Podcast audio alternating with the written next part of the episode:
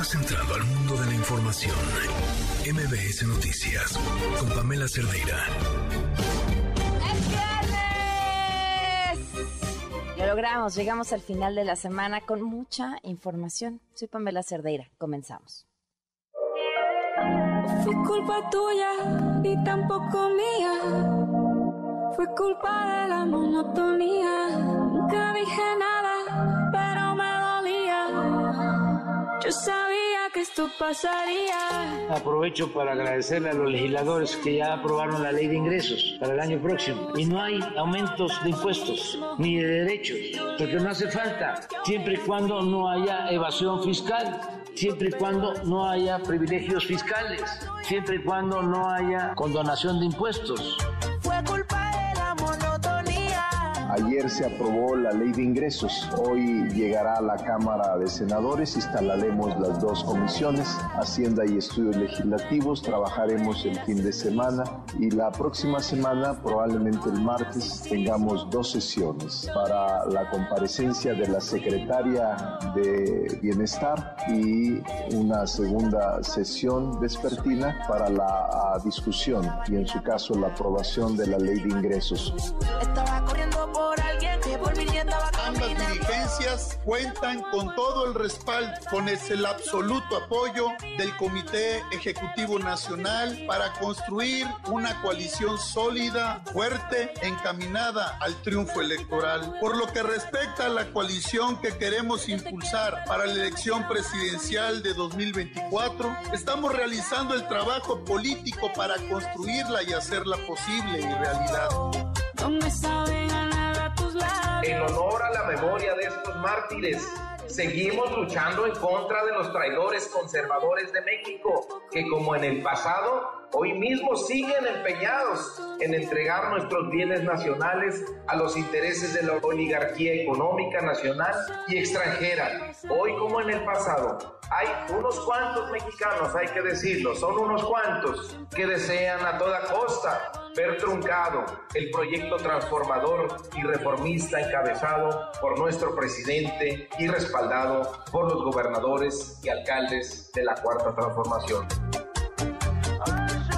Una mala reforma electoral traería por consecuencia falta de legitimidad en los resultados del 2024. Y estamos hablando solamente de la presidencia de la República, la Cámara de Diputados, la Cámara de Senadores, nueve gubernaturas, todos los ayuntamientos del país y prácticamente todas las cámaras de diputaciones del país. ¿Se imaginan una reforma que generara un conflicto postelectoral? Pasaría. Unidad, unidad, unidad y toda la suerte del mundo y la queremos mucho Delfina. Es una gran mujer. Ella ha sido víctima de ataque, pues porque obviamente va arriba en las encuestas. Es eh, una mujer ejemplar desde mi punto de vista. Ella viene de abajo. Ella es hija de, eh, pues de trabajadores y una maestra muy, muy querida en su momento en Texcoco. Y de ahí se convierte en la presidenta municipal y después secretaria de Educación Pública. Y hoy pues eh, está ya a punto de ser, entrar pues a la competencia electoral en su momento y me da mucho gusto que haya unidad en todo el Estado de México por parte de nuestro movimiento. Me repita la movie otra vez que esa ya la vi, ya la vi. Desde yo te quiero, pero es que yo me quiero más a mí. Son las 7 con 8 minutos. Tenemos mucho que comentar, pero vamos a arrancarnos de una vez con lo que nos tiene Gaby Vargas. Liverpool es parte de mi vida. Presenta. No importa cómo estés, siempre puedes estar mejor. Mejor, mejor. Con Gaby Vargas.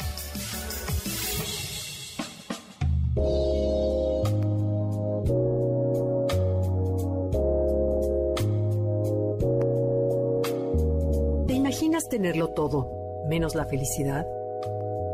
Al hablar de tenerlo todo, defino todo como belleza, inteligencia, dinero, y no solo eso, también una bella casa en la mejor zona de la ciudad y decorada con un gusto experto, un marido atractivo y socialmente considerado, un trabajo bien pagado y que ama. Todo es todo, menos la felicidad. Te hablo de la novela de Lucía Echeverría de Asteneiza, ¿Por qué el amor nos duele tanto? Lucía es una escritora española que nació el 7 de diciembre de 1966 y hoy por hoy es una de las novelistas y ensayistas más controvertidas del panorama actual. Es ganadora del Premio Nadal con la novela que significó su irrupción en las letras. Beatriz y los cuerpos celestes, una clara visión de la situación de la mujer. Su primer libro extenso es una biografía novelada de Courtney Love y Kurt Cobain. Su primera novela, Amor, Curiosidad, Prosa y Dudas, que provocó controversia al contener frases completas de la novela Prozac Nation. Así, con el ya característico talante de Lucía Echeverría y ese humor ácido que la caracteriza, ¿por qué el amor nos duele tanto? Una historia que nos invita a reflexionar sobre los mitos del amor romántico, donde la protagonista, que aparentemente lo tiene todo, revela secretos de su infancia, de su juventud y hasta de su matrimonio. Todas aquellas historias que escondió por años en virtud de sacar a la luz a la mujer triunfadora y feliz en la que se convirtió. Esta historia entre novela y libro de autoayuda descubre los sentimientos más profundos de la protagonista y revela de manera franca sus miedos e inseguridades. Es una historia que va desde temas como las relaciones tóxicas, la falta de autoestima y la inseguridad personal. Así, Lucía logra transmitir a sus lectores en una técnica que domina a la perfección una gran cantidad de sentimientos y emociones que a su vez invitan a reflexionar. ¿Por qué el amor nos duele tanto? Es una historia profunda en la que Echeverría deja entrever ese estilo inteligente y divertido, pero al mismo tiempo incómodo, lleno de dolor y vacío. De acuerdo con Echeverría, en la novela se narra una historia de depresión sonriente, aquella en la que el individuo deprimido trata a toda costa de ocultar su estado tras una máscara de felicidad. Se representa a una mujer que arrastra la carga traumática de su infancia, abuso sexual, madre sobreexigente y padre abandónico, y la lleva al presente donde cuenta con lo que cualquiera consideraría como básico para ser feliz. Un buen matrimonio, un trabajo, un coche bonito, una casa elegante y otras cosas que la protagonista ha luchado por tener, pero que innegablemente lo ha hecho llevada por una desesperación y que luego de reflexionar determina que está atrapada en una vida horrible sin poder contarle a nadie sus sentimientos para que no la tachen de malagradecida porque lo tiene todo. Mientras más se esfuerza por ser feliz, más se deprime y por ello cae a un pozo sin fondo. Te sugiero su lectura. Sin duda alguna es un texto que te llevará a conceptualizar el amor romántico de otra manera.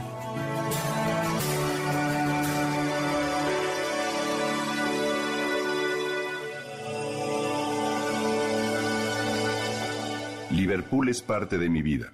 Presentó Mejor con Gaby Vargas. Quédate en MBS Noticias con Pamela Cerdeira. En un momento regresamos. Estás escuchando MBS Noticias con Pamela Cerdeira. Por favor, dime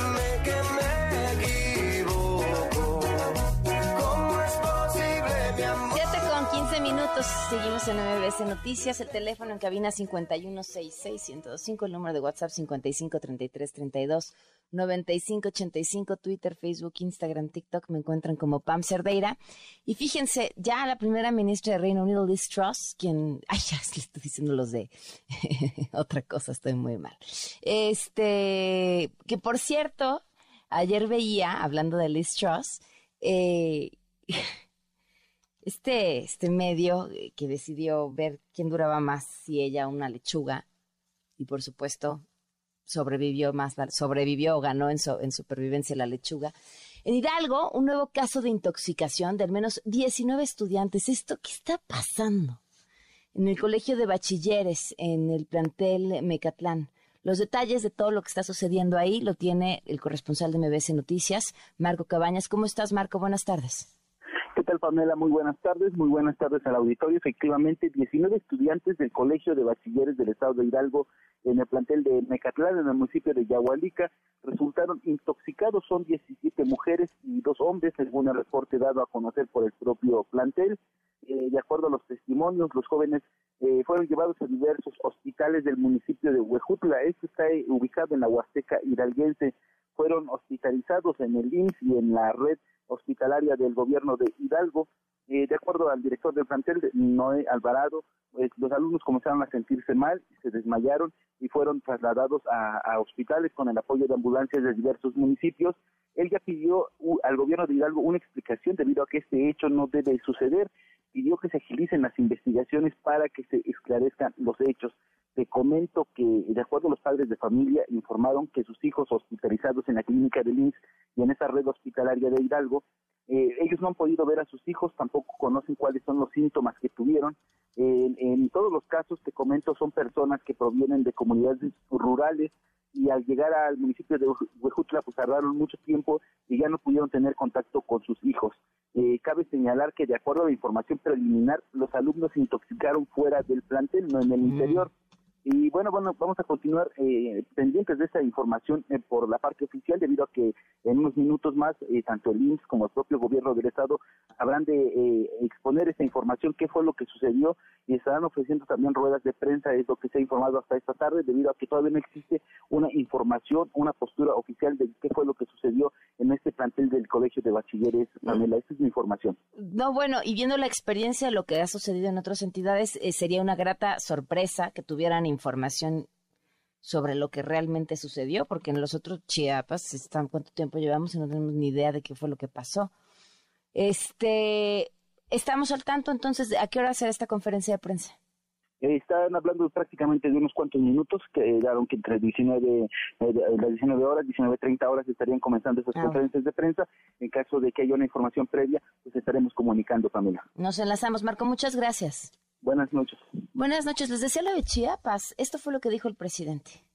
Ya se está normalizando la situación, se descarta lo de la cocaína, se descarta, se están viendo las causas, parecer es alguna sustancia en el agua, pero afortunadamente nada peligroso ni vinculado con adicciones. Eso es el primer reporte. El martes ya tenemos un informe más profundo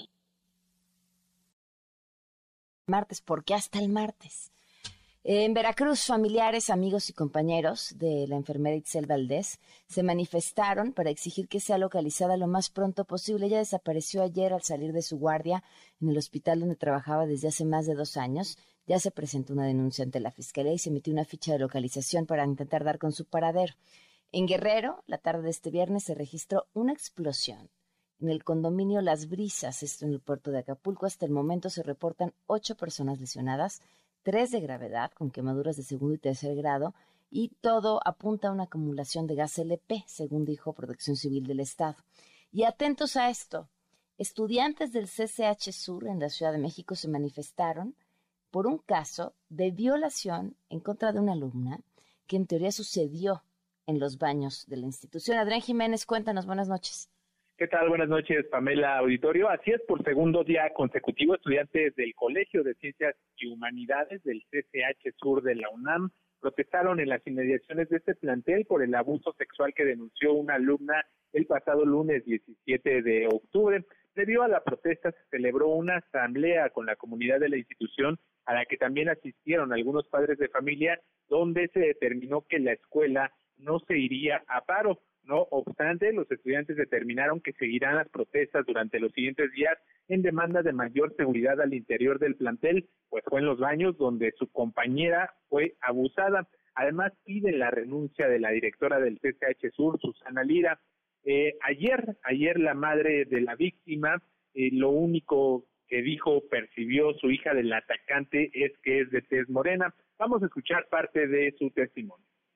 Esta persona la tomó por atrás, no, mi hija no le vio la cara, solo sabe que es de tez este, morena porque vio la, las manos, la mano con la que le tapó la boca, ¿sí? pero aquí la licenciada intervino para que no vinieran a la, el MP a hacer las diligencias correspondientes y tampoco cerraron el baño.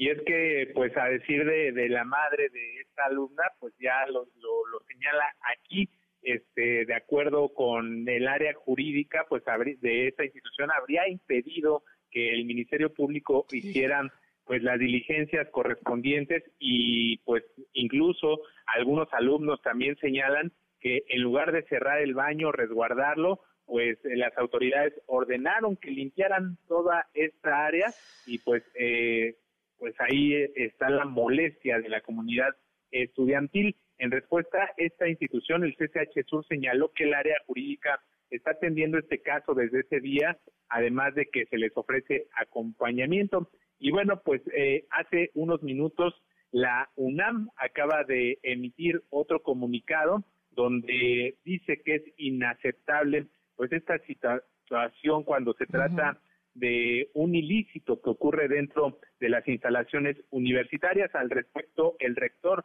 Enrique Graue ha girado instrucciones para que desde la Administración Central de la universidad se continúe prestando la asistencia a este estudiante y su familia y también para que en la institución se lleve a cabo, dice el rector, una investigación a fondo de los hechos, así como de las acciones emprendidas por la dirección del plantel. Pamela, auditorio, la información que les tengo. Muchísimas gracias. Pues estamos al pendiente. Qué raro, ¿no? O sea, qué necesidad de impedir la entrada de las autoridades, qué necesidad de mandar limpiar al baño y qué angustia, o sea, qué angustia no poder no poderle haber visto nada, o sea, cómo van a identificar a este sujeto. Efectivamente es este la verdad una tragedia que desde las autoridades de la propia universidad se impida que las autoridades ingresen y hagan su trabajo para pues dar justicia a la víctima que está denunciando estos hechos y es lamentable que pues toda la comunidad ahora tenga que, salir a defenderla porque ya lo señalan las estudiantes, los estudiantes, que no es posible que ni dentro de las instalaciones puedan estar seguros y a salvo. Pues sí, increíble. Muchísimas gracias. Eh, buenas noches, Tom. Buenas noches. Oigan, y este tema, eh, que es, lo que bueno, sucedió en, en, el, en el LISTE, en una clínica del LISTE en Hidalgo, es una persona que se encuentra esperando ser atendido y esperando ser atendido fallece. Ya vienen hasta uno ya se muere, pero sigue esperando. ¿eh? Espérame, porque creo que se nos está oyendo algo distinto en la, la transmisión de lo que ahí está sucediendo. Pero es, es increíble. O sea, y la imagen está ahí, toda la gente viendo. Ah, está este pues muriendo ahí en la sala bueno, más bien ya murió. ¿Qué dice, qué dice Liste Hidalgo? Dice informa. Ante el lamentable fallecimiento de lo ocurrido en el área de urgencias eh, del Hospital General Doctora Columba Rivera de Pachuca, no obstante la inmediata intervención médica, se realizan las investigaciones para deslindar responsabilidades. Evidentemente, la inmediata atención médica llegó cuando el señor ya estaba muerto. Derivado de un video publicado en el medio de comunicación digital Milenio Hidalgo, donde hay una persona en espera de recibir atención en el área de urgencias del hospital, eh, doctora Columba Rivera Osorio, en, un instituto, el Instituto de Seguridad y Servicios Sociales de los Trabajadores del Estado en Hidalgo, informa que desde que se dio a conocer el material, el cuerpo directivo eh, ha estado al tanto de la situación y de acuerdo a la información proporcionada, el paciente llega a urgencias a las 16:41 con motivo por sintomatología abdominal, posteriormente a triaje a las 16:45 horas y es catalogado como código verde. Eso quiere decir que no requiere atención inmediata.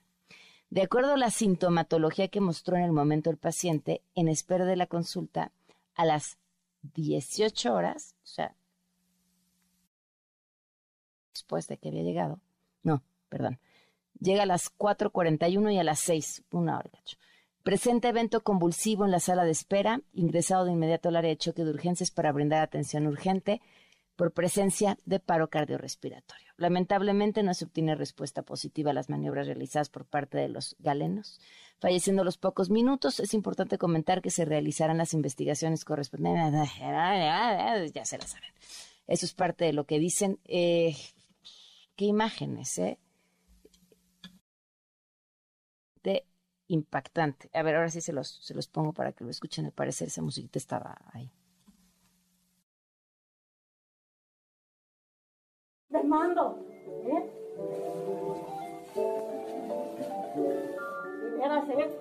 Yo no sé para qué está la urgencia, no sé para qué. Pero está, está la persona, o sea, ya, ya. Diciendo, les voy a demandar si le pasa algo. Tengo por seguro, no me voy a quedar callada.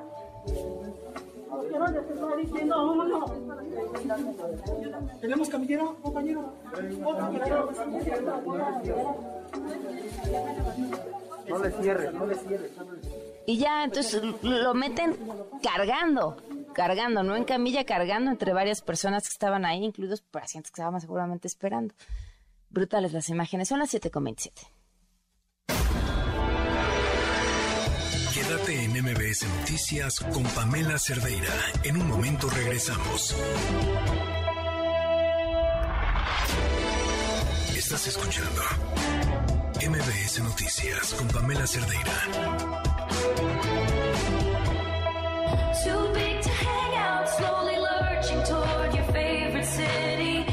Through the heart, but never killed. 7 con 31 minutos, continuamos en MBS Noticias. Gracias por seguir en este espacio.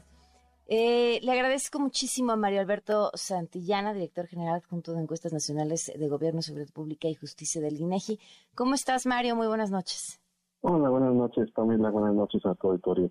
Bueno, pues acaban de eh, presentar los últimos resultados de la Encuesta Nacional de Seguridad Pública Urbana eh, y me parecen datos interesantísimos. Eh, dijo, hablar de que el 64.4% de la población de 18 y más eh, se siente inseguro en su localidad, pareciera no ser una buena noticia, pero, pero si lo comparamos con los números de los que veníamos, entonces sí, ¿no, Mario? ¿Qué, eh, ¿qué encontrar?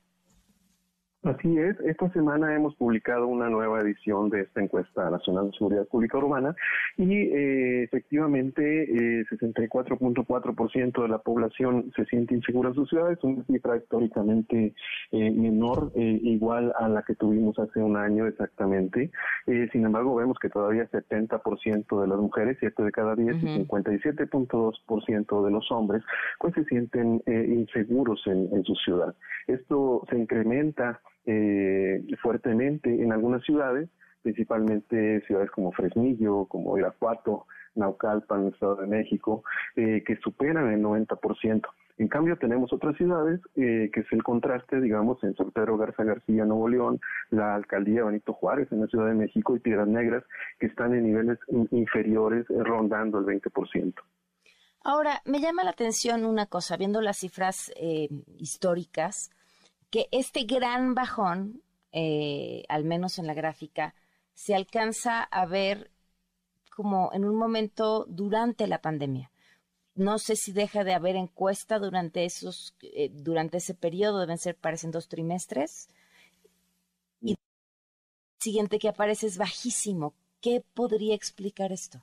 Es correcto. Eh, tuvimos un- una, una eh, esta encuesta se ha venido eh, aplicando trimestralmente desde hace nueve años. Tuvimos por disposición de la Secretaría de Salud una suspensión en 2020, pero solamente fue un trimestre. Eh, y precisamente esto nos ha permitido eh, seguir seguirla levantando de manera continua y, ver eh, exactamente el impacto de este confinamiento. Ahora, que sí se han, se han advertido cambios eh, estadísticamente eh, sobresalientes, la, percepción de inseguridad ha reducido grandemente como, como fruto de que la población pues ha estado eh, eh, ha estado la mayor parte del tiempo en sus casas, bueno, especialmente durante 2020 y 2021. Eh, y, y, pues esto también eh, ha permitido que al estar menos en, en las calles, pues sienten menos temor de ser asaltados, menos temor de tener algún conflicto con alguna persona desconocida. Entonces, abona bastante a la, a la percepción o ha abonado a la percepción de inseguridad después de niveles superiores al 70% que tuvimos 2017, eh, por ahí 2018, eh, y, y, pues ha marcado la pauta, digamos, eh, en esta etapa de, ya incluso en la etapa de la reactivación, vemos que, eh, bueno, a pesar de que de que ya se ha dado una, una parcialmente una reactivación, pues vemos que, que la, la gente pues sigue, sigue percibiendo una relativa baja eh, sensación de inseguridad, eh, también en parte fruto de que, eh, bueno, esta reactivación ha estado eh, aparejada de un regreso híbrido a las actividades para, para muchas personas. Ok, pero y- e independientemente de esto que pareciera nos afecta a todos de manera igual, o tendría que afectarnos de manera igual por ser un fenómeno que vivimos en el país entero, a la vez hay eh, ciudades donde aumenta la percepción de inseguridad y otras donde baja drásticamente. Eh, ya nos comentabas hace unos momentos ambas, ¿no? Los casos en donde, en donde ha pasado esto. Algo, algo más que destacar de los resultados de esta ocasión. Así es, bueno, vemos que en estas ciudades precisamente en donde la, percepción de inseguridad es muy alta, eh, se debe principalmente pues a las constantes actuaciones de crimen organizado, son niveles superiores al 90%, en el caso de Fresnillo son personas que eh, pues declaran haber, eh, nueve de cada diez declaran haber escuchado disparos frecuentes, sentirse inseguros al estar en la calle por miedo a estar en medio de algún enfrentamiento en el caso especial de Naucalpan, pues tenemos eh, el, porcentaje más alto de población que, tiene miedo de estar en la calle por temor a ser asaltado. Eh, tenemos eh, prácticamente en toda la zona metropolitana del Valle de México, vemos que, también la, gente tiene mucho miedo. El transporte público es uno de los problemas que la encuesta identifica como, como el mayor el, lugar donde mayor se sienten inseguras en, este caso específico de, del transporte público, a nivel nacional es el cajero en la vía pública, pero en la zona metropolitana de la Ciudad de México es el transporte público que es un problema que, que amerita una, atención ya urgente y eh, pues eh, este este incremento también en los conflictos con, con vecinos ¿no? que también eh, genera situaciones potencialmente delictivas esto estas encuestas se hacen en casa en la calle ¿en dónde? Es una encuesta en hogares. Eh, nosotros eh, para nuestras encuestas tenemos ya eh, una cartera de encuestas bastante amplia y se despliega personal del instituto a lo largo y ancho del país y eh, acuden a, las viviendas de la población, de una muestra de la población, una muestra representativa, y pues en este caso la, encuesta nacional de seguridad pública urbana tiene una muestra de 27 mil hogares a nivel nacional y cada, cada trimestre se están visitando. ¿En, qué tienen un porcentaje de hogares en los que deciden no abrir o no dar información? Así es, eh, de hecho eh, tenemos eh, de los estándares a nivel mundial con tasas de respuestas más altas. Tenemos alrededor de un estándar mínimo de 85% de respuesta, pero típicamente pues esta encuesta ronda el 88, 87, 88% de, de respuesta. Y esto es pues básicamente la aceptación que afortunadamente sigue teniendo el INEGI entre la población y pues la, el cuidado que tenemos de incorporar a personal eh, pues que es eh, natural de cada una de las regiones eh, del país. Claro, claro, eso lo hace mucho más em, pues confiable para quienes están ahí, ¿no? Y gente que conozca además cada uno de los territorios en los que están. Pues te agradezco muchísimo, Mario, la oportunidad de, de platicar sobre estos resultados en esta encuesta y seguiremos hablando. Muchísimas gracias. Al contrario, Pamela, muchas gracias. Gracias, buenas noches. A ver, yo espero que ya se la hayan aprendido. Compren en línea, compren de forma segura. Lo que quieran. Uy, y además ahora que vienen ya todos los descuentos y las ventas y demás, un montón de oportunidades para hacerse que del regalo de Navidad o para hacerse de aquellas compras em, grandotas pero que encontramos a meses sin intereses. Está muy bien. A mí me parece que incluso comprar en línea nos permite comprar más fácil, tener mejores precios, comprar solo aquello por lo que vas eh, y luego como estos aparatos de pronto te escuchan, nada más dices, estoy buscando un refrigerador para que te empiecen a aparecer eh, anuncios por todos lados. Bueno, pero, pero ¿qué hacer a la hora de que ya vas a poner tus datos, a la hora de que ya vas a poner tu tarjeta? Cinco reglas basiquísimas. No uses un Wi-Fi público, use el de tu casa o la conexión a Internet de tu teléfono que la página de internet sea segura, que empiece con HTTPS, esa S es de seguridad y tenga un candado cerrado en la esquina superior izquierda. No caigas con mails de ofertas que llegan porque podrían ser empresas haciéndose pasar por aquella para la que tú ya has comprado. Verifica que en efecto sea de ahí, metiéndote directamente a la página. Lo más seguro para comprar hoy son las tarjetas digitales porque este código de seguridad va cambiando. Y además, si quieres super blindarte, revisa si tu banco tiene opción para que puedas encender y apagar tus tarjetas de crédito y así solo las usas cuando, cuando las quieres usar. Feliz Shopping 740. Pues ya les contaba que el día de ayer em, tuve la oportunidad de estar en la presentación del libro Maldita entre todas las mujeres, testimonios y reflexiones de feminicidas y víctimas de este delito eh, de Saskia Niño de Rivera en la Suprema Corte de Justicia. con un prólogo del ministro presidente Arturo Saldívar. Estuvo ahí Paola Rojas presentando también una excelente presentación.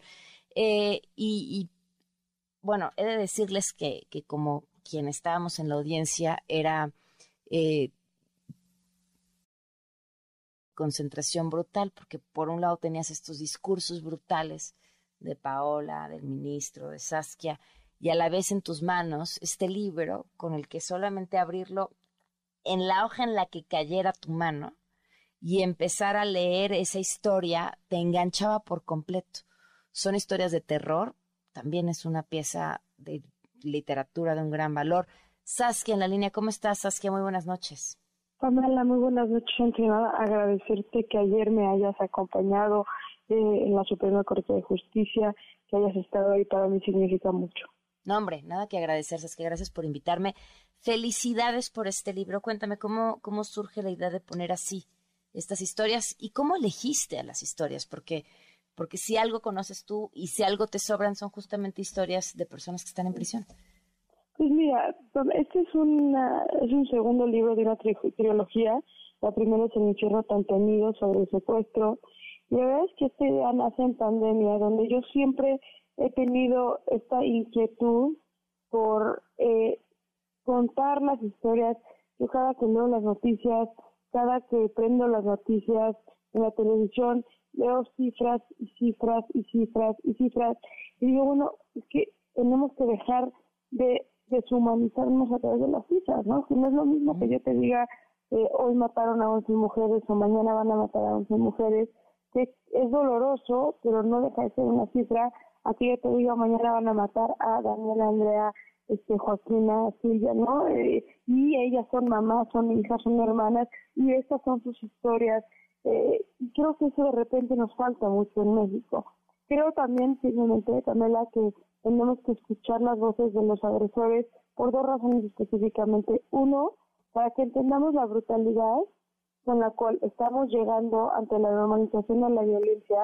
Y dos, porque solo entendiendo qué hace que una persona mate a una mujer por el hecho de ser mujer, vamos a poder prevenir y erradicarlo. En otras, en otras partes del mundo, como en Colombia, se han hecho estudios sobre el feminicidio, sobre a través del feminicida, y esta propuesta yo la he hecho en muchísimas instituciones y nadie quiere entrarle desde este ángulo porque les da miedo que sienten que están como yendo contra las víctimas. Y creo que el ministro Saldívar, tú lo escuchaste ayer muy bien, lo dijo de manera muy puntual que es, no podemos tener la versión completa de una investigación de un caso si no tenemos la versión del agresor. ¿Y por qué? Porque es importante entender cómo es que llega un hombre o una mujer a matar a una mujer por el hecho de, ser mujer. Y estoy completamente de acuerdo contigo, también digo que yo misma lo vuelvo a, abrir, a leer, a repasar y me duele la panza me dan ganas de vomitar, de, no creer que hemos llegado a este nivel de, de violencia, de no creer que revictimicemos a las víctimas indirectas de la manera que lo hacemos. ¿Lograste responderte esta pregunta que lleva a un hombre a matar a una mujer por ser mujer después de escuchar estas historias?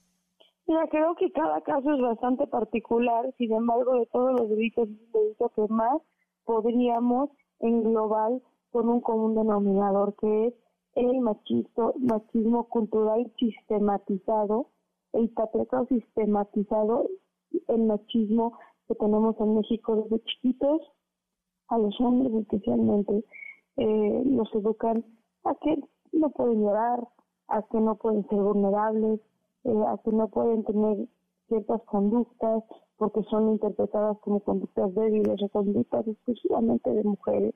Mm. Eh, muchos niños ven en sus casas también a cómo los papás golpean a las mamás brutalmente. Somos uno de los países con más violencia familiar en materia de, de, cifras del mundo. Y eso tiene una interpretación y una normalización en los niños. Y conforme crecen van adaptando esas mismas disciplinas que vieron en casa. Y desafortunadamente en este país también la, los feminicidios son violencia sistematizada recurrente que va escalando.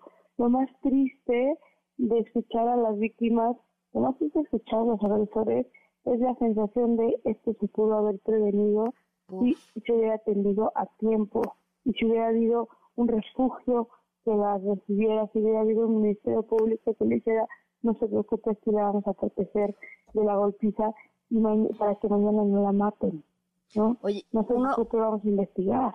Uno de los casos que insisto, ¿eh? no, no, o sea, apenas eh, obtuve ayer el libro y, y, me dio lo que ojeaba, pero ¿cómo la vida te hace abrir la, la hoja que debes abrir?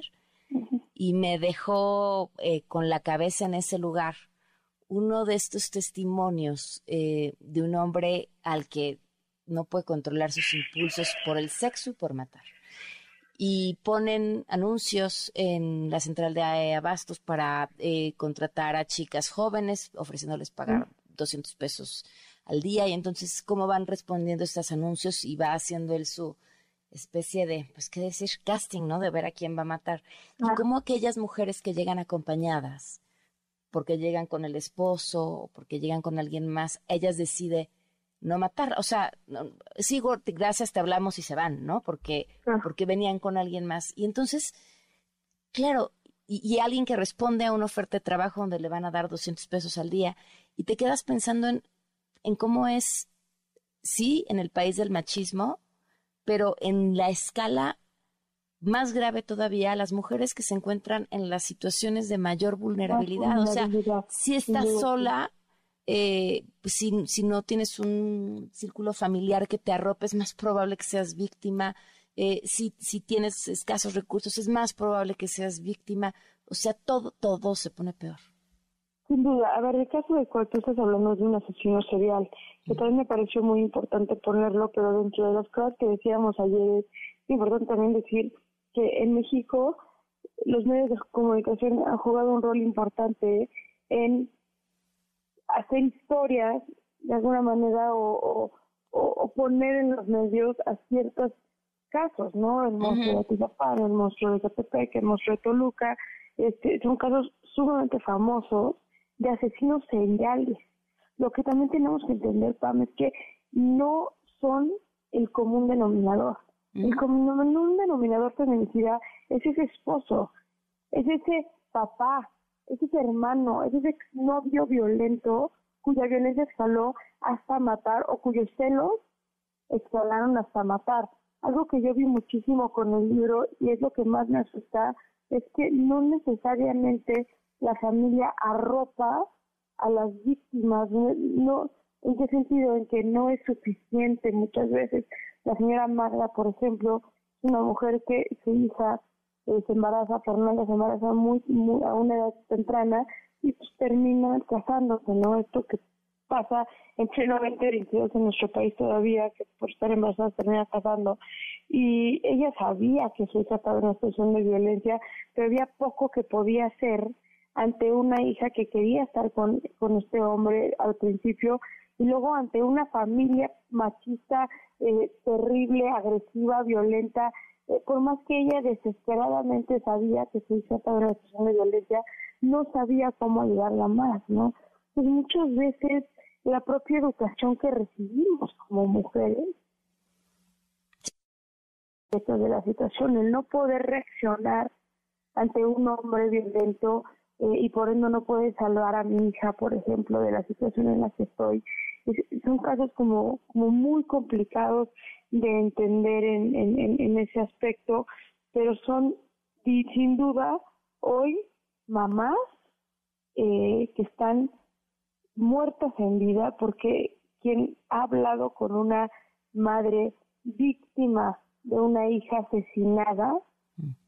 entiende el concepto de estar muerta en vida y cómo son revictimizadas y cómo dan la vida absolutamente por encontrar justicia por sus hijas, ¿no? Entonces, la violencia, yo creo, de género, Pamela, en todos los estratos sociales sin duda alguna, en algunos estratos sociales se marca muchísimo más por factores de riesgo que tienen que ver con acceso a la educación y algunas otras cuestiones, adicciones y, y, demás.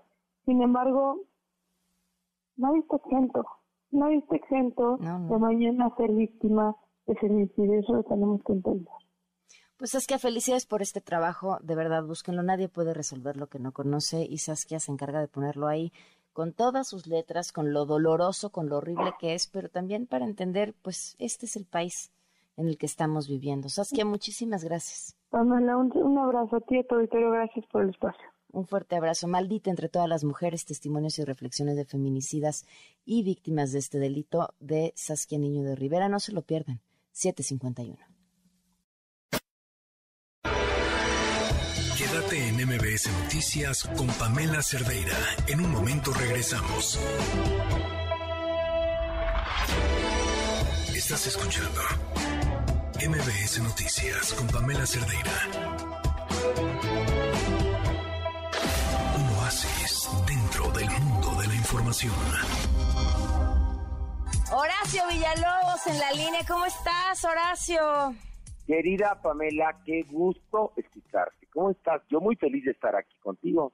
Yo también estoy muy feliz de que estés aquí en este espacio y además, ¿qué estás haciendo, Horacio? ¿Qué estás haciendo? Porque, o sea, yo ya conozco esa obra, me encanta, te lo he dicho muchas veces, te he entrevistado por ella, eh, soy fan, me encanta.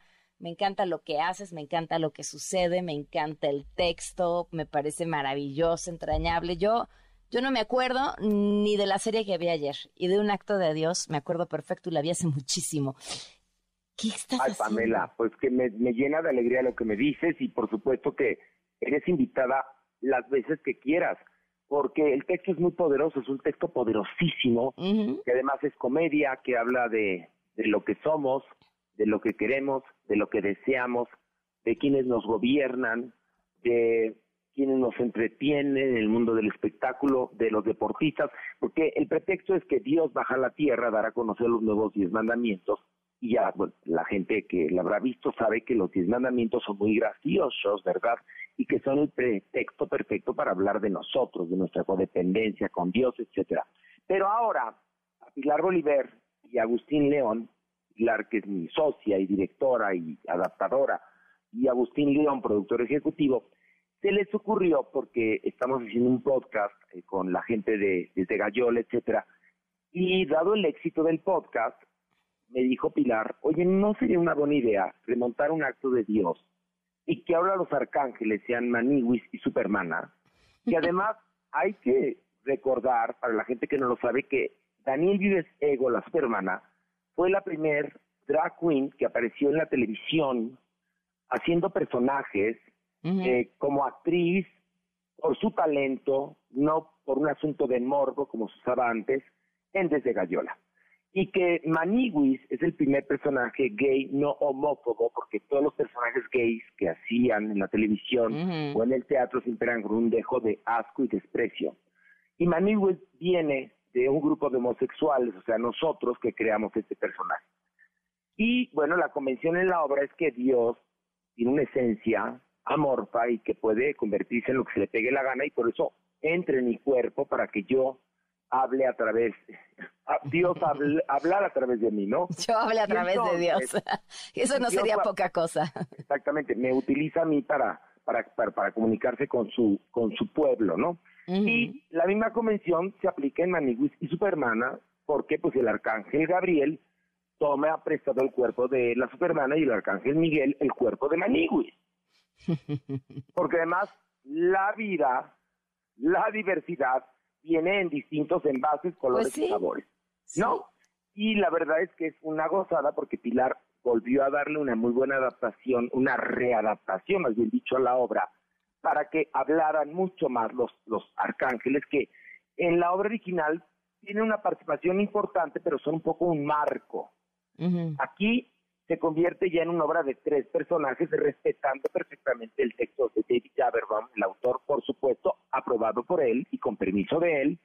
Y entonces, si la obra era potente y era fuerte, ahora es aún más hilarante. Vengo Ah, no, llegando pues, ahorita del ensayo, la obra ya corre perfectamente porque nosotros debutamos el próximo viernes y es una gozada trabajar con estos dos actores porque llevamos más de 20 años eh, haciendo trabajo en la televisión, en el teatro, en el cabaret juntos y ahora estar en esta obra, la verdad es que es padrísimo porque nos leemos la mente. Claro, me imagino. Oye, pues no, pues tendré que volverle a ir a ver entonces, ante, ante toda esa promesa. Oye, Horacio. Es buenísima, ¿qué pasó? No, no, no, te iba a decir mientras te escuchaba, no tiene que ver con la obra, pero, pero sí creo que tú tendrías que algún día eh, escribir, contar, dejar huella de eso. Tú siempre dices que no eres activista y lo hemos platicado varias veces, pero, pero a través de tus espacios has hecho cosas que han abierto camino. Ay, no, pues. No era, ni, tu intención, pero así ha sucedido. No, no, mi intención era liberarme yo cuando yo crecí en los 70, ser homosexual era una enfermedad y un delito social, ¿no? Y pasó el tiempo y entonces eso era un talón de Aquiles por el cual me podían joder, manipular, ¿no?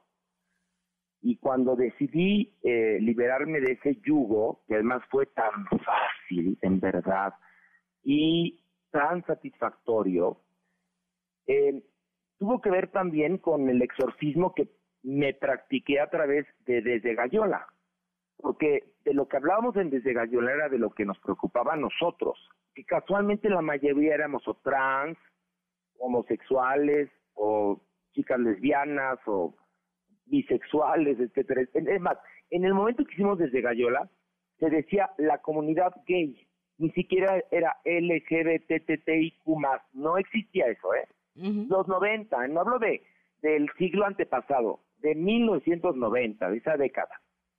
Y bueno, pues yo lo hice por mí, después por mis compañeros, después pasaron cosas como el bloqueo hacia la obra Un Corazón Normal y tuve que ir a defender mi producción y a mis actores y, y la obra que yo había decidido montar.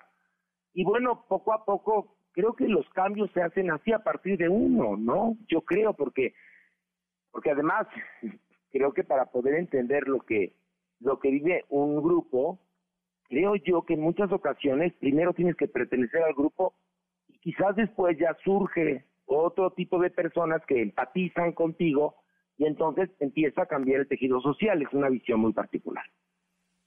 Pues, pues tendrás que documentarla y contarla, porque además estoy convencida que esa, esa, esa historia que tú atravesaste empezando por ti, pues servirá también de ejemplo para quienes tengan que abrir otras puertas, que quizá hoy ni pues siquiera Pues sí, porque te digo una cosa, mucho hablamos de que todos somos iguales en inclusión, y después, este, en el internet, pones algo que no les agrada y empiezan a ofenderte con los mismos insultos de los setentas, de los ochentas, de los noventas y dices que no estamos cambiando y entonces llego a la conclusión de que qué bonito es la corrección política, pero actualmente es un betún muy bonito sobre un pastel putrefacto que es la humanidad y que además las redes sociales se han convertido en la nueva Santa Inquisición, entonces pues el cambio va muy lento, ¿no? Va muy lento y lo, y lo tenemos que hacer pues con el ejemplo para que futuras generaciones pues no tengan ese tipo de problemas.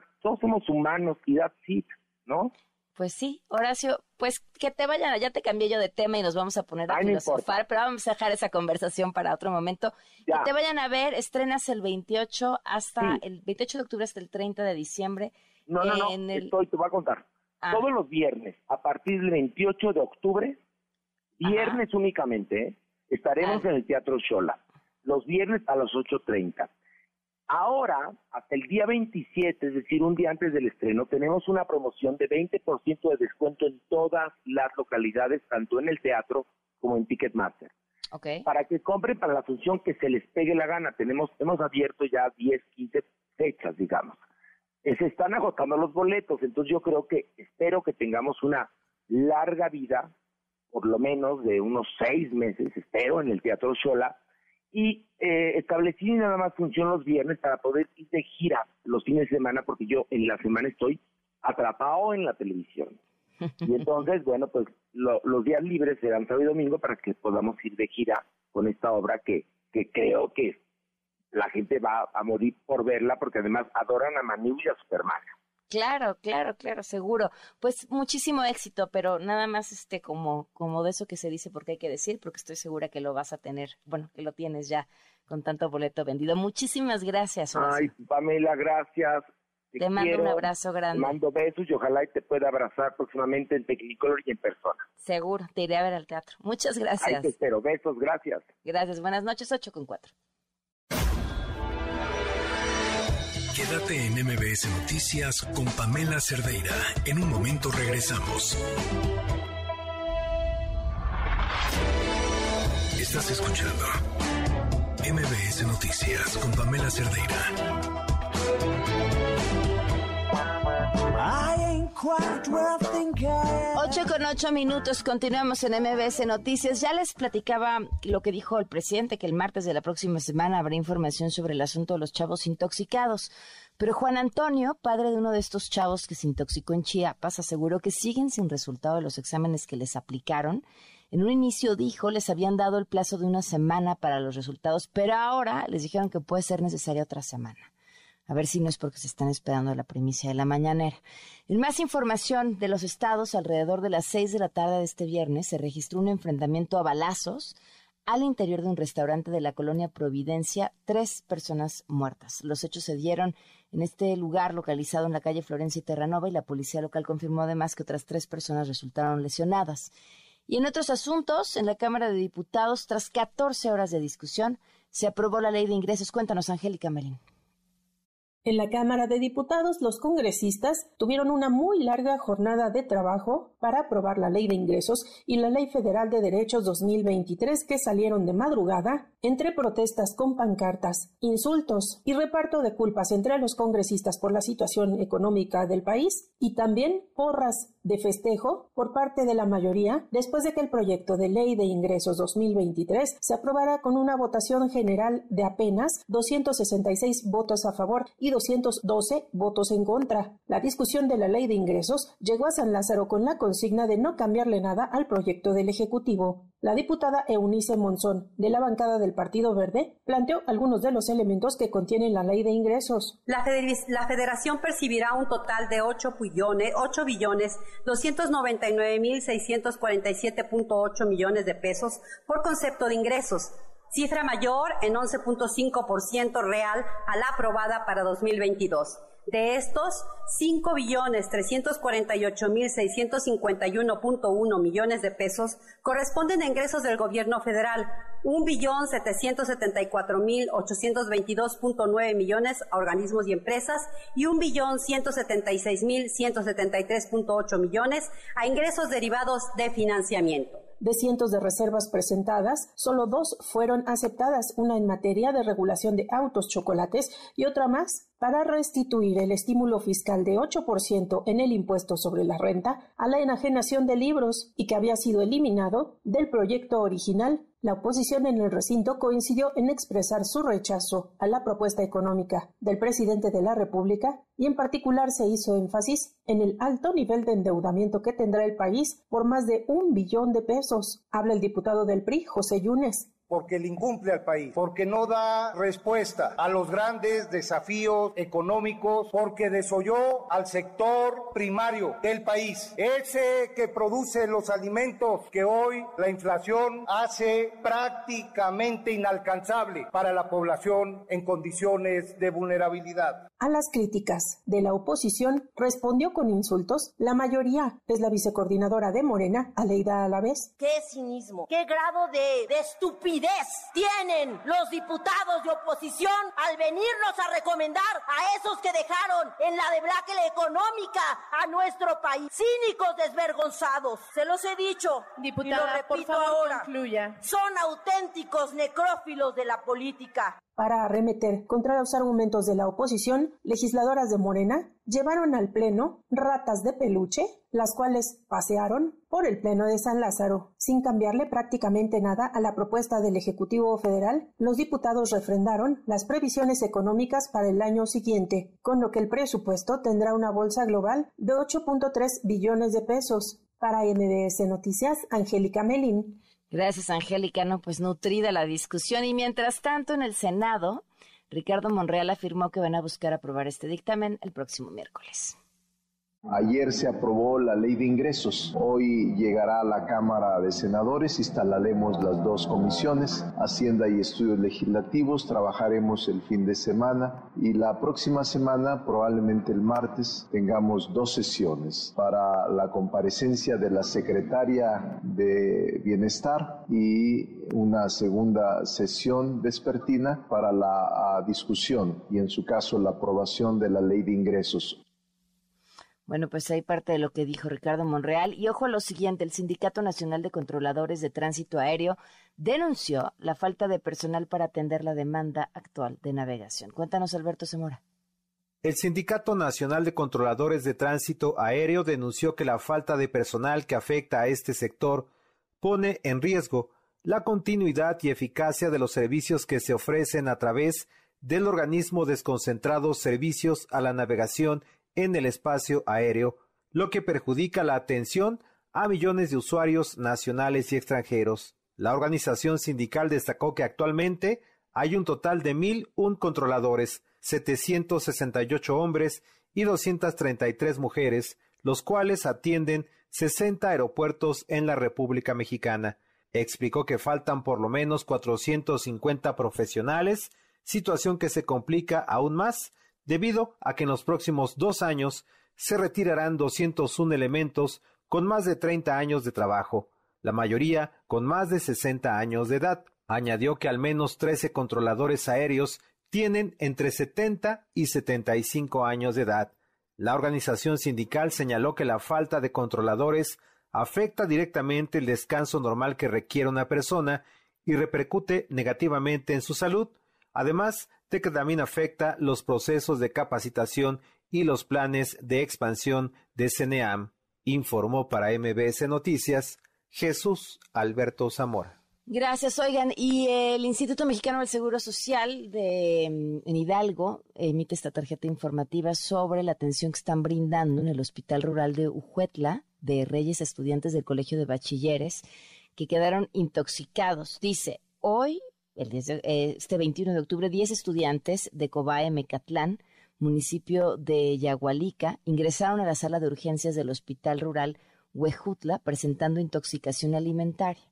Médicos realizaron una valoración de acuerdo con los protocolos establecidos y hasta el momento no existe ningún adolescente que presente un estado de salud grave, por lo que todos se encuentran estables.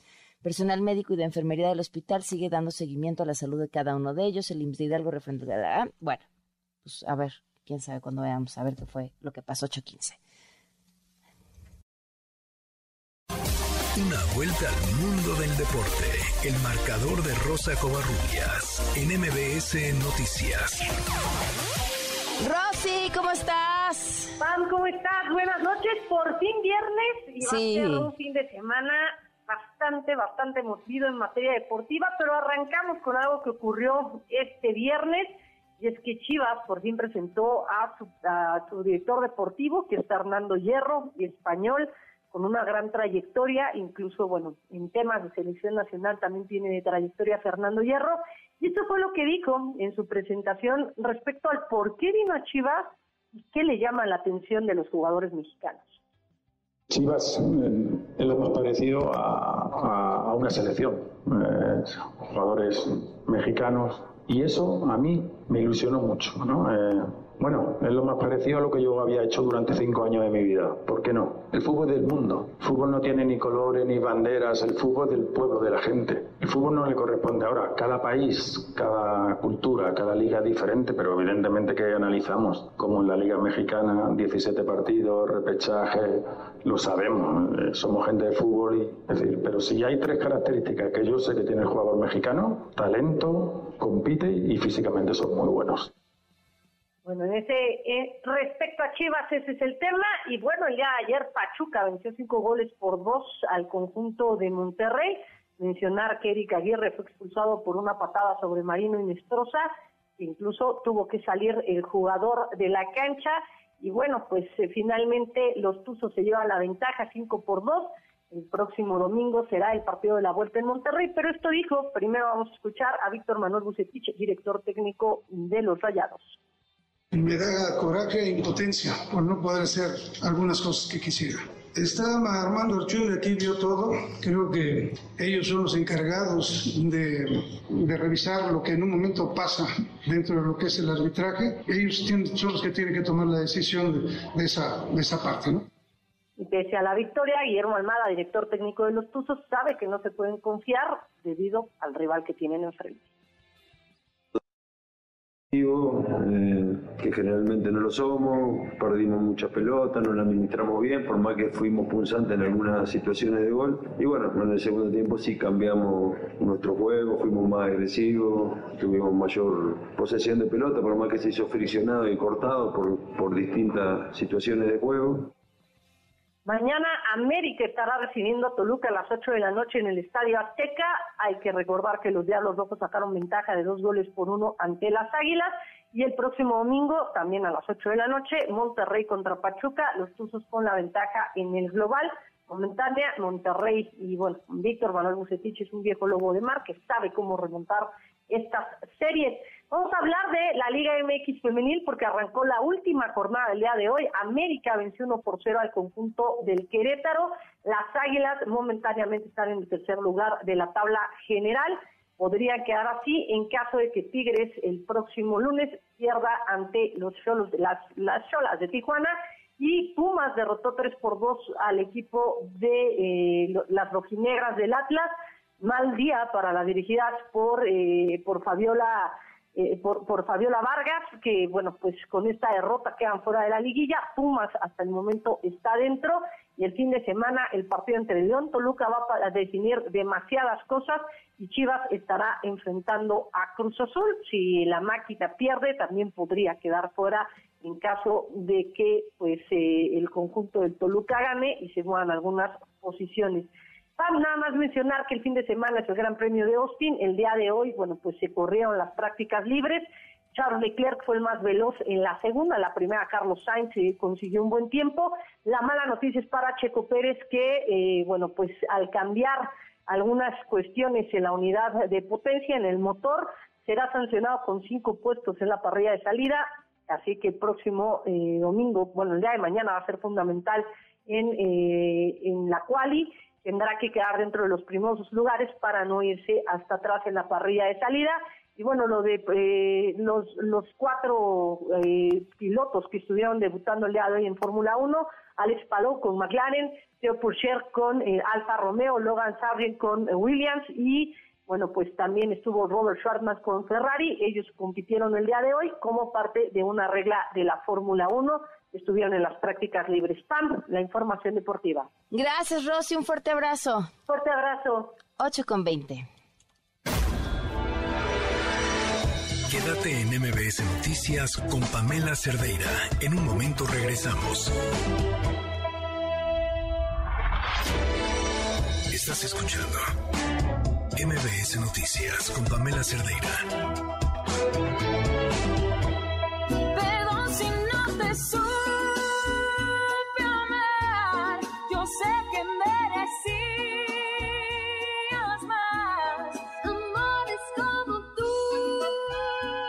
Con 22 minutos, continuamos en MBS Noticias. Fíjense que hoy se liberó una mujer más en el penal de Santa Marta, Catitla. Esta, esta mujer liberada tiene que ver con este convenio eh, que se hizo con el gobierno de la Ciudad de México para que defensores federales pudieran tomar estos casos que pues generalmente mueren en el abandono jurídico y ver quiénes sí tenían posibilidades de salir.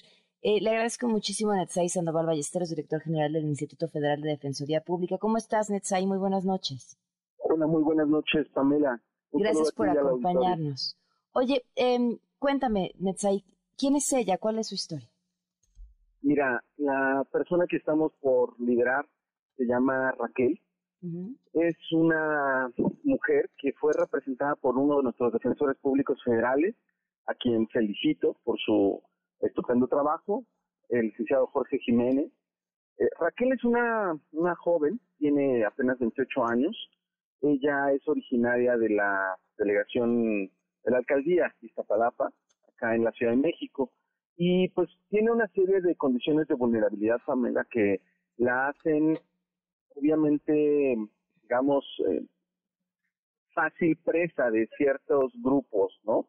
Eh, ella, por ejemplo, solamente logró cursar la secundaria, es madre soltera, tiene eh, tres niños, uno de seis, uno de ocho y uno de diez años.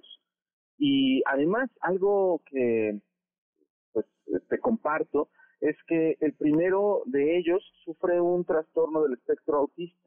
Entonces, obviamente, es un, un niño que necesita mucha atención, que requiere de los cuidados de su madre, y cuando criminalizamos a las mujeres, cuando las privamos de libertad en estas prisiones, no nos damos cuenta del impacto que esto tiene en su núcleo familiar. Entonces, actualmente sus hijos están al cuidado de su madre, pero pues es una adulta mayor, eh, ella tiene apenas un ingreso de una pensión y pues no tiene las condiciones adecuadas para, para cuidar de ellos. Ella eh, pues fue detenida en, en mayo de 2022. Y, y aquí hay una reflexión importante. Eh, estaban en un, un, sitio en donde eh, algunas personas realizaban disparos en la vía pública para, ¿sabes?, para celebrar estas cosas que a veces ocurren en ciertas zonas de la ciudad. Eh, y cuando llegó la policía, eh, la, los hombres que tenían estas armas, uno de ellos le dio una, una de estas pistolas a, a Raquel para escaparse, para que no lo detuvieran con estas armas, y la, la detienen a ella. Como no podían hacerla responsable de haber, disparado el arma, ni eh, obviamente ella no había cometido ningún otro delito, pues la acusan de portación de, o de posesión de un arma, eh, pues obviamente sin una licencia y sin, sin tener la, la posibilidad de usarla en la calle, ¿no? Y por ese hecho, ha estado privada de libertad eh, todo este tiempo. Que además este, este es de los delitos que cuando se amplió el catálogo de delitos que meritaban prisión preventiva oficiosa, entró este, si no me equivoco. El, tema, digamos, relacionado con la Ley Federal de Armas de Fuego y Explosivos ha, eh, se ha convertido, digamos, en, delitos que son, eh, que ameritan prisión preventiva oficiosa y francamente creo que tendríamos que valorar caso por caso. Es decir, una persona que es detenida con armas AK-47 y que es eh, parte de una organización, bueno, pues claro que yo entiendo que querramos que se le aplique eh, prisión preventiva, pero una mujer que se encontraba en medio de una fiesta, en una circunstancia de este tipo de la que te narro, eh, y obviamente las policías, en lugar de detener a, a, alguien que realmente hubiera detonado, hacer las pruebas adecuadas para saber quién había detonado el arma, eh, pues deciden detener siempre a los chivos expiatorios, a la, a la gente más vulnerable, ¿no? Entonces, pues bueno, logramos en este caso eh, su liberación. Algo que también me gustaría compartirle a, a tu auditorio es que en realidad ella ya había podido obtener este beneficio de su liberación, pero el juez le había fijado una garantía de cuatro mil pesos. ¿Sabes mm. qué pasa, Pamela? Su familia no tenía para pagar cuatro mil pesos. Entonces, hay mujeres en una situación de pobreza extrema que van a estar privadas de libertad en estas circunstancias y que eh, no pueden obtener estos beneficios porque se encuentran en una situación económicamente muy vulnerable. Entonces, la Defensoría Pública, ante esta circunstancia, eh, logró con su propio personal eh, pues acceder a este beneficio y que ella pueda obtener su libertad y reunirla con su familia esto obviamente le va a cambiar no la vida a ella, a sus hijos. ¿no? Claro. Y, y esta circunstancia tan injusta pues tiene que ver con una situación de pobreza. Y, y a ella también, y qué bueno, porque también está bien. O sea, de eso tendría que tratarse la justicia, ¿no? Claro, claro. En, en este caso lo que estamos logrando, te decía en esta audiencia, eh, se, se le otorgó, el, el juez valoró las condiciones de salud, las condiciones de sus hijos, y el hecho de ser la única encargada de la manutención de la familia y el juez consideró otorgar el beneficio de condena condicional. Pero te digo, eh, lamentablemente a veces no nos damos cuenta de lo difícil o de la circunstancia que viven muchas personas en nuestro país. Eh, para, para algunas personas pagar eh, fianzas y salir libres, pues es lo más fácil del mundo, pero para las personas en situación de pobreza esto no es accesible. Entonces seguimos teniendo un sistema de justicia que tiene impactos diferenciados en función de tu ingreso económico, en función de tu clase social. Claro, claro, y se ha dicho ahora, Netsai, ¿cuántas mujeres han logrado ya liberar, liberar bajo este convenio que se hizo con la Ciudad de México? Bueno, en relación con el convenio, hemos liberado ya a cinco mujeres, pero en realidad la Defensoría Pública obtiene este tipo de beneficios y de, eh, digamos, liberaciones continuamente. El, hace poco el ministro Saldívar daba a conocer que durante su gestión al frente del Poder Judicial de la Federación, la Defensoría Pública ha liberado 41 mil personas. Entonces, estamos hablando de personas que obtienen eh, beneficios preliberacionales, beneficios por amnistía, eh, simplemente se, se, demuestra su libertad, su inocencia y se obtiene su libertad en audiencia ya de juicio o también incluso por una audiencia inicial donde se demuestra que fueron eh, privados de libertad o que fueron detenidos en forma ilícita, ¿no? Una detención ilegal. Entonces, eh, hay muchas vías por las que estamos actuando, ¿no? No solamente se trata de una, pero hoy no solamente se trata de este convenio que, que se firmó con la Ciudad de México, sino una multiplicidad de esfuerzos. Sin duda. Pues Netzai, te agradezco mucho la oportunidad de hablar y estamos al tanto. Te agradezco muchísimo, Pamela, solo porque creo que es muy importante que tu auditorio lo conozca. La Defensoría Pública brinda estos servicios gratuitos a todas las personas que lo necesiten, no solo en materia penal, sino también en materia civil, mercantil, administrativa, migratoria, laboral. Entonces, eh, los invito a que se acerquen a la Defensoría Pública. Tenemos un call center nacional que funciona 24 horas, 365 días al año y que es el 800-224-2426 para que puedan acceder a un abogado o una abogada gratuita de la Defensoría Pública. Muchísimas gracias, Netsai. Muy buenas noches. Gracias, Pamela. Hasta luego. Damos una pausa. No se pueden perder la entrevista que tenemos en unos momentos. Quédate en MBS Noticias con Pamela Cerdeira. En un momento regresamos. Estás escuchando MBS Noticias con Pamela Cerdeira. I'm about to make a scene. Double up that sunscreen. I'm about to turn the heat up. Gonna make your glasses steam. 8 con 33 minutos. El día de ayer les presentamos esta historia que hizo Itzel López, quien es parte de este equipo, en el que fue a, bueno, pues a corroborar algo que ya le habían contado, que estas camionetas que estaban afuera de eh, un centro de salud lo que hacían era confundir a las chavas eh, que iban a practicarse un aborto como si fueran parte del mismo centro de salud, distraerlas el suficiente tiempo como para que perdieran su cita y además darles información engañosa. Le agradezco muchísimo a Estefanía Corpi, periodista independiente, especialista en derechos de las mujeres, migración y fotógrafa documental que nos acompañe en la línea. ¿Cómo estás, Estefanía? Muy buenas noches. Hola, Pamela, buenas noches. Muchísimas gracias por el espacio. Oye, Estefanía, fuiste tú parte del grupo de esta, estas periodistas que investigaron, porque además de todo el mundo, eh, cómo había esta mm, organización estadounidense que apoyaba económicamente a estos lugares que estaban en sitios establecidos con páginas de internet que se vendían como si fueran páginas pro aborto, pero que buscaban pues exactamente lo mismo que suceda dentro de estas camionetas. Cuéntanos.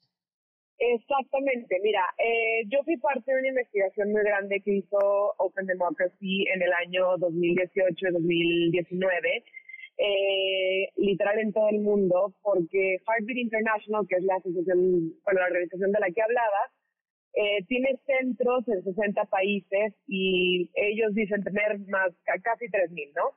Y yo fui de manera encubierta en Costa Rica a uno de estos lugares y escuché el, reportaje que hicieron y muy, muy parecido, ¿no? O sea, es, es siempre información que empieza con la verdad y termina eh, siendo amarillista, exaltada y cae en los límites de las mentiras y la manipulación, ¿no? Es, es como puedes tener un derrame, pero no te dicen, empiezan con que vas a tener un sangrado y luego dicen que te vas a morir de sangrada. en Costa Rica es un lugar donde el aborto es eh, aceptado por causales, entonces era un lugar, yo estaba haciendo algo ilícito, ilegal. Y lo que hicieron conmigo, por ejemplo, era pedirme mi número de pasaporte, porque claramente no era pica, este, porque era una forma para ellos también como de manipularme al final, ¿no? Eh, obviamente yo iba con una identidad ficticia, eh, pero sí es, es, es, impresionante cómo, o sea, cómo están establecidos en todo el mundo y como tienen redes, que son los CAMPS, eh, Centros de Ayuda para la Mujer, eh, en muchos países en América Latina, con apoyos, como, como decías de, de, de algunos republicanos y de algunas iglesias en Estados Unidos, ya no es solamente una iglesia católica la que, como, como era en un principio Heartbeat en, en los 70, sino que están, tienen alianzas con eh, iglesias católicas y evangélicas.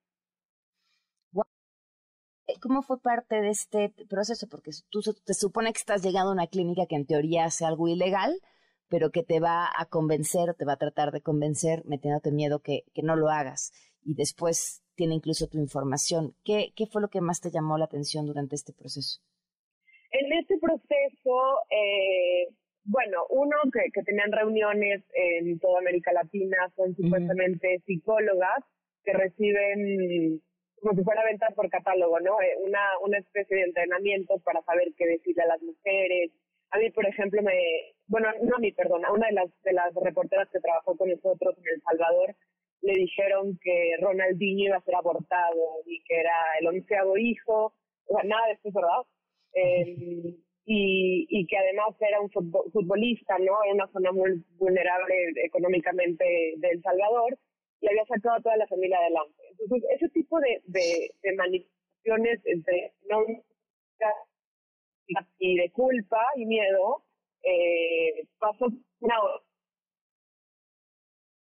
otros que tienen en, en estos países eh, te enseñan un panfleto, te enseñan igual el ultrasonido, un video y, y, sales de ahí horrorizada de, de, el miedo que te te meten, ¿no? Contaba una de tus compañeras, Isabela, que ella sentía un coraje horrible porque sabía que todo lo que le estaban diciendo era mentira, pero a la vez, pues, ir eh, a hacer un trabajo como este, pues tiene su parte de, riesgo y de nervios y de no puedo decir absolutamente nada, ¿no?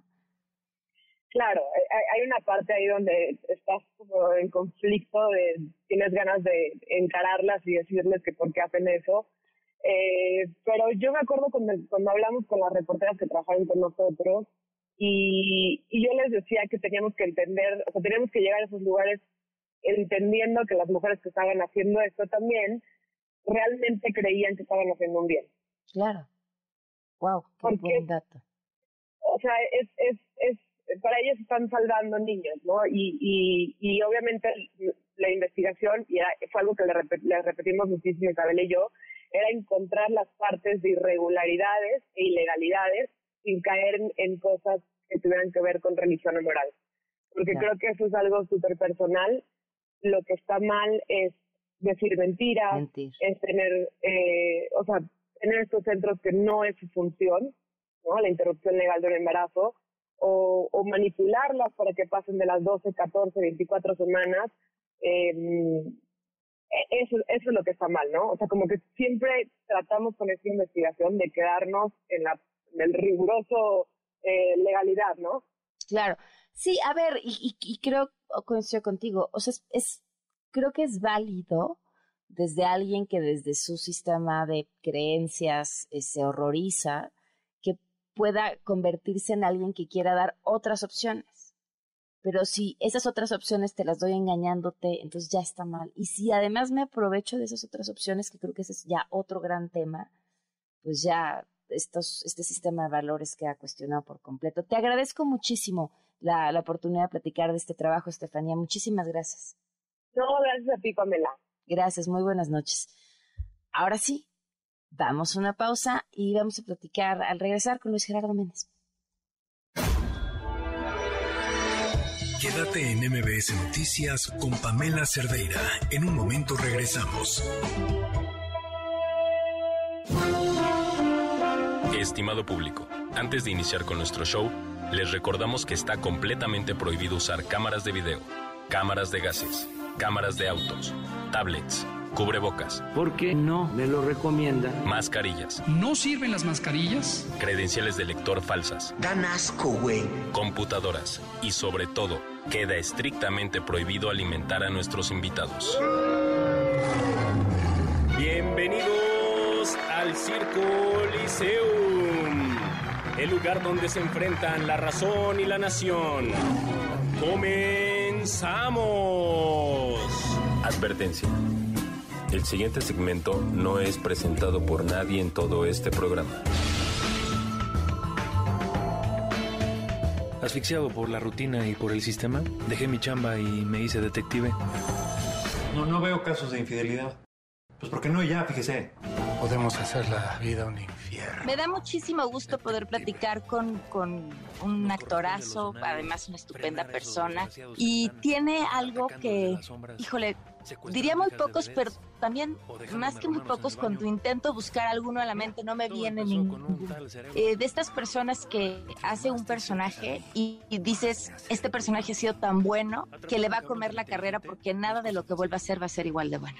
Y luego lo vemos en otro personaje y vuelve a suceder lo mismo. Y luego es otro personaje y vuelve a hacer lo mismo. Y ahora es un detective y tengo el presentimiento de que le está pasando otra vez lo mismo. Luis Gerardo Méndez, ¿cómo estás? gracias, Pamela. Qué bonito lo que me dices. Muchas gracias.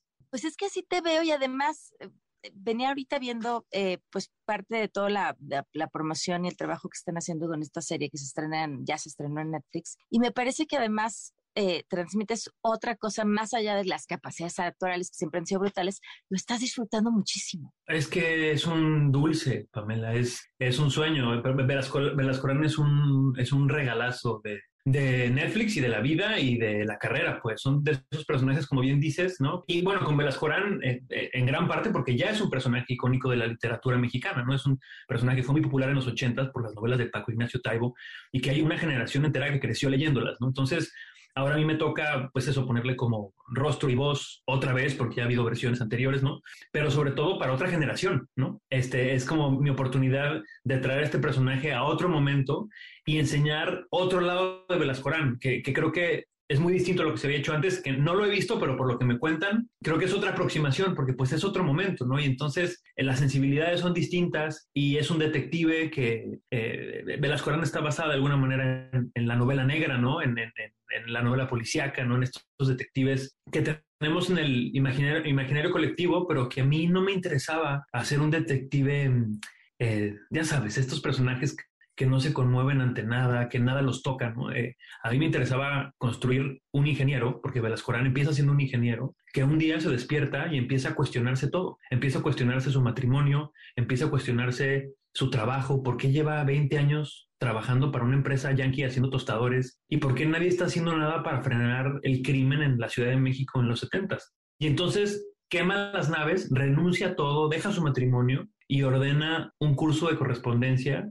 por correspondencia para ser detective, ¿no? Entonces, ese era el personaje que me interesaba construir a mí, un ingeniero que se va convirtiendo en un detective tosco, duro, con la piel dura por lo que le va pasando. Pues es como una especie de Batman Begins, ¿no? Este, este es como el origen de Velascorán, ¿no? Y eso es lo que a mí me llamaba ¿Por qué no viste las versiones anteriores?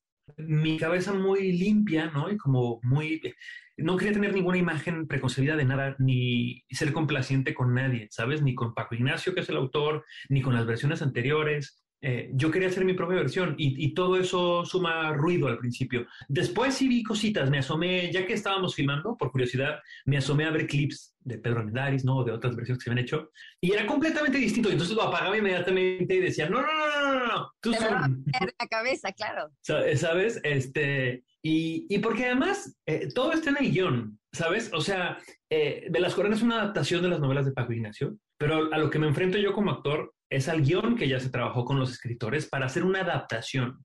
Es otra cosa. Tiene que ser otra cosa y hay que abordarlo desde ahí. Si empiezas a tratar de darle gusto a todo el mundo, pues entonces vas a hacer una cosa muy rara que no, se nota que lo disfruto porque porque ha sido de los personajes que más he disfrutado interpretar. También pensaba otra cosa, porque efectivamente es, pues es un antihéroe o el, el, el héroe chilango. Esta es una oportunidad no solamente de esta serie que tenga todo el éxito que seguramente va a tener, sino de que pues una infinidad de temporadas, porque el material está ahí. Pues sí, quién sabe. La verdad es que de las Corán siempre siempre concebimos esto como una miniserie, ¿sabes? De, de tres episodios eh, para poder tener una joyita ahí en Netflix que sea distinta a todo lo demás que hay ahí, ¿no?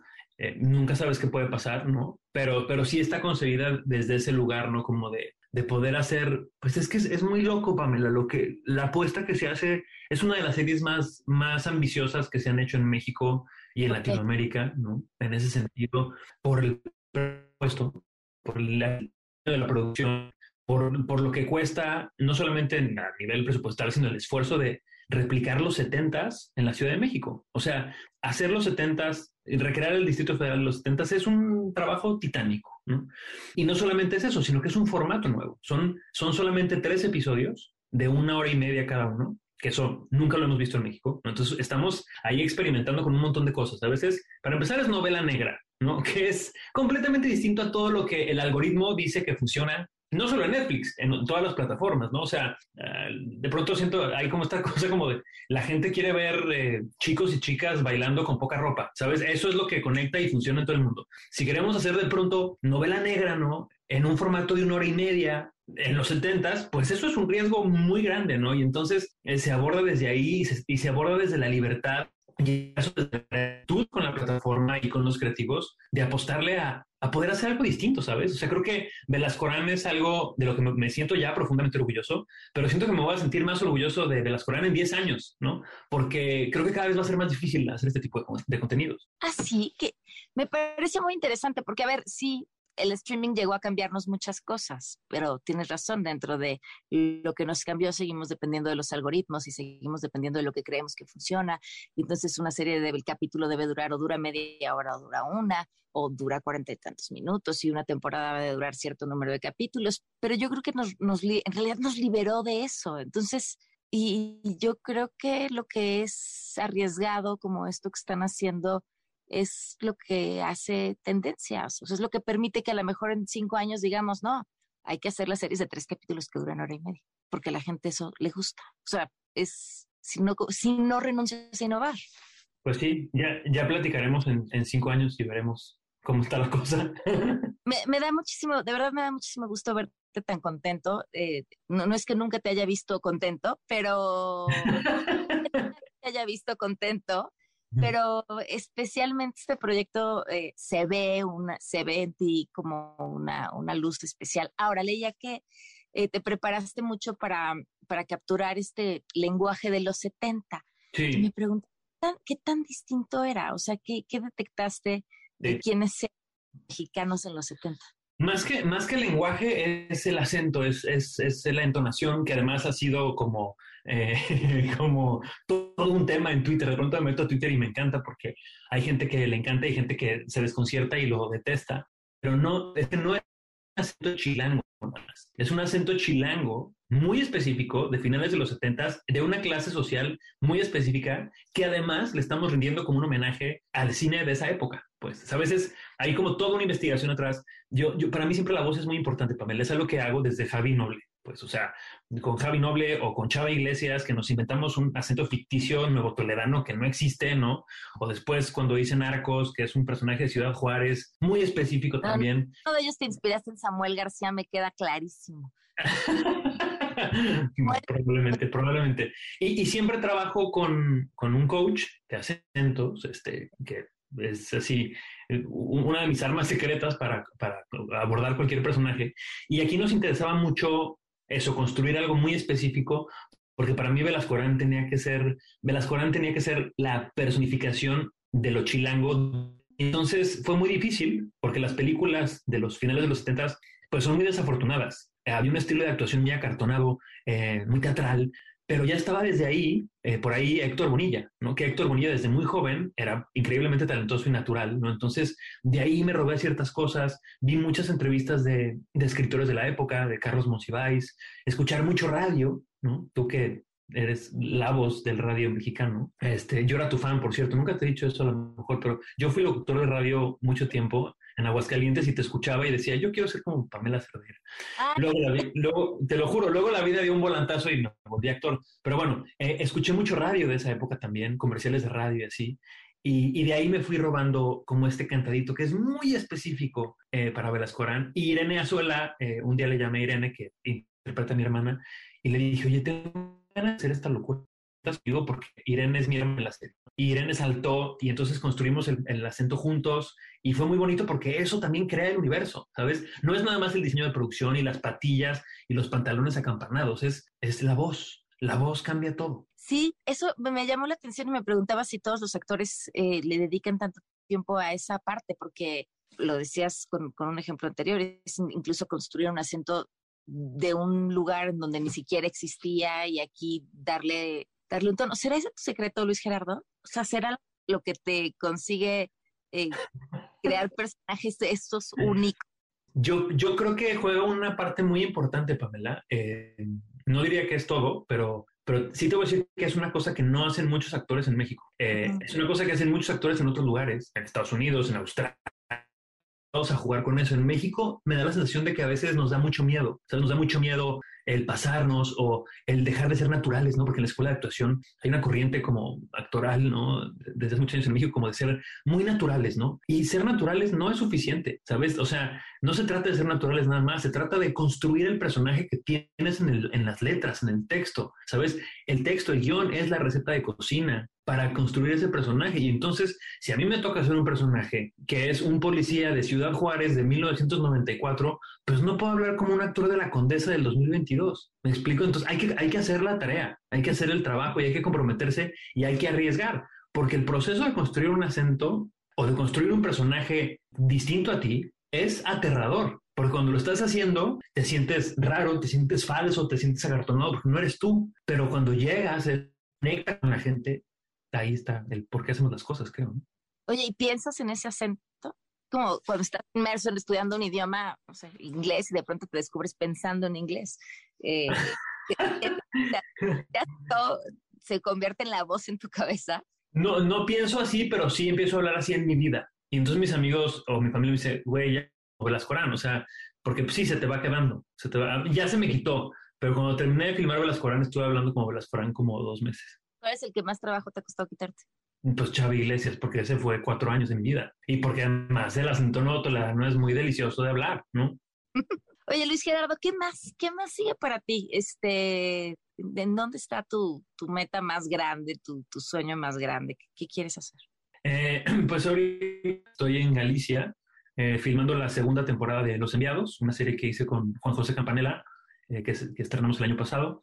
Estamos haciendo acá la segunda temporada el resto del año y el año que entra se viene ocupado porque tengo varios proyectos con mi productora. En la pandemia este, fundé mi casa productora que se llama Cine Vaquero y tenemos por ahí una película y dos series en desarrollo eh, que vamos a empezar ya a, filmar si todo sale bien. Em, así que pues nada, muy ocupado y también ahí medio aterrado con el tema de la producción. Entre más produzco, más me gusta actuar.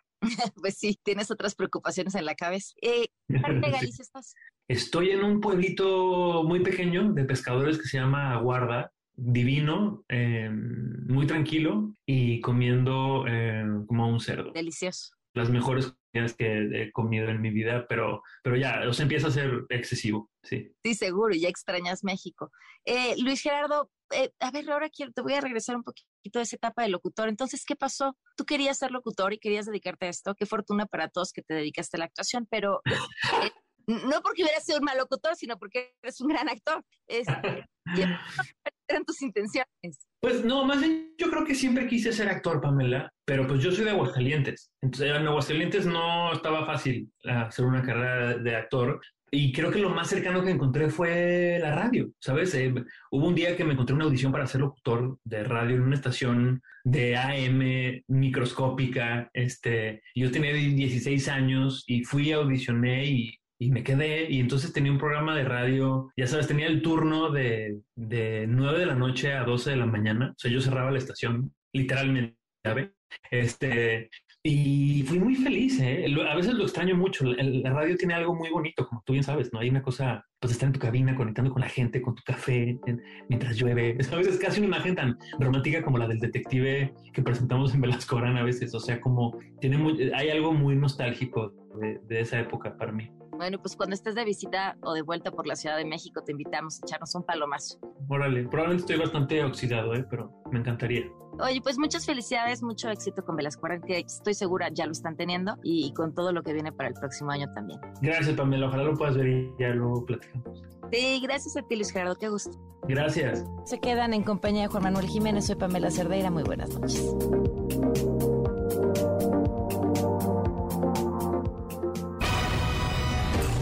Informado. MBS Noticias con Pamela Cerdeira.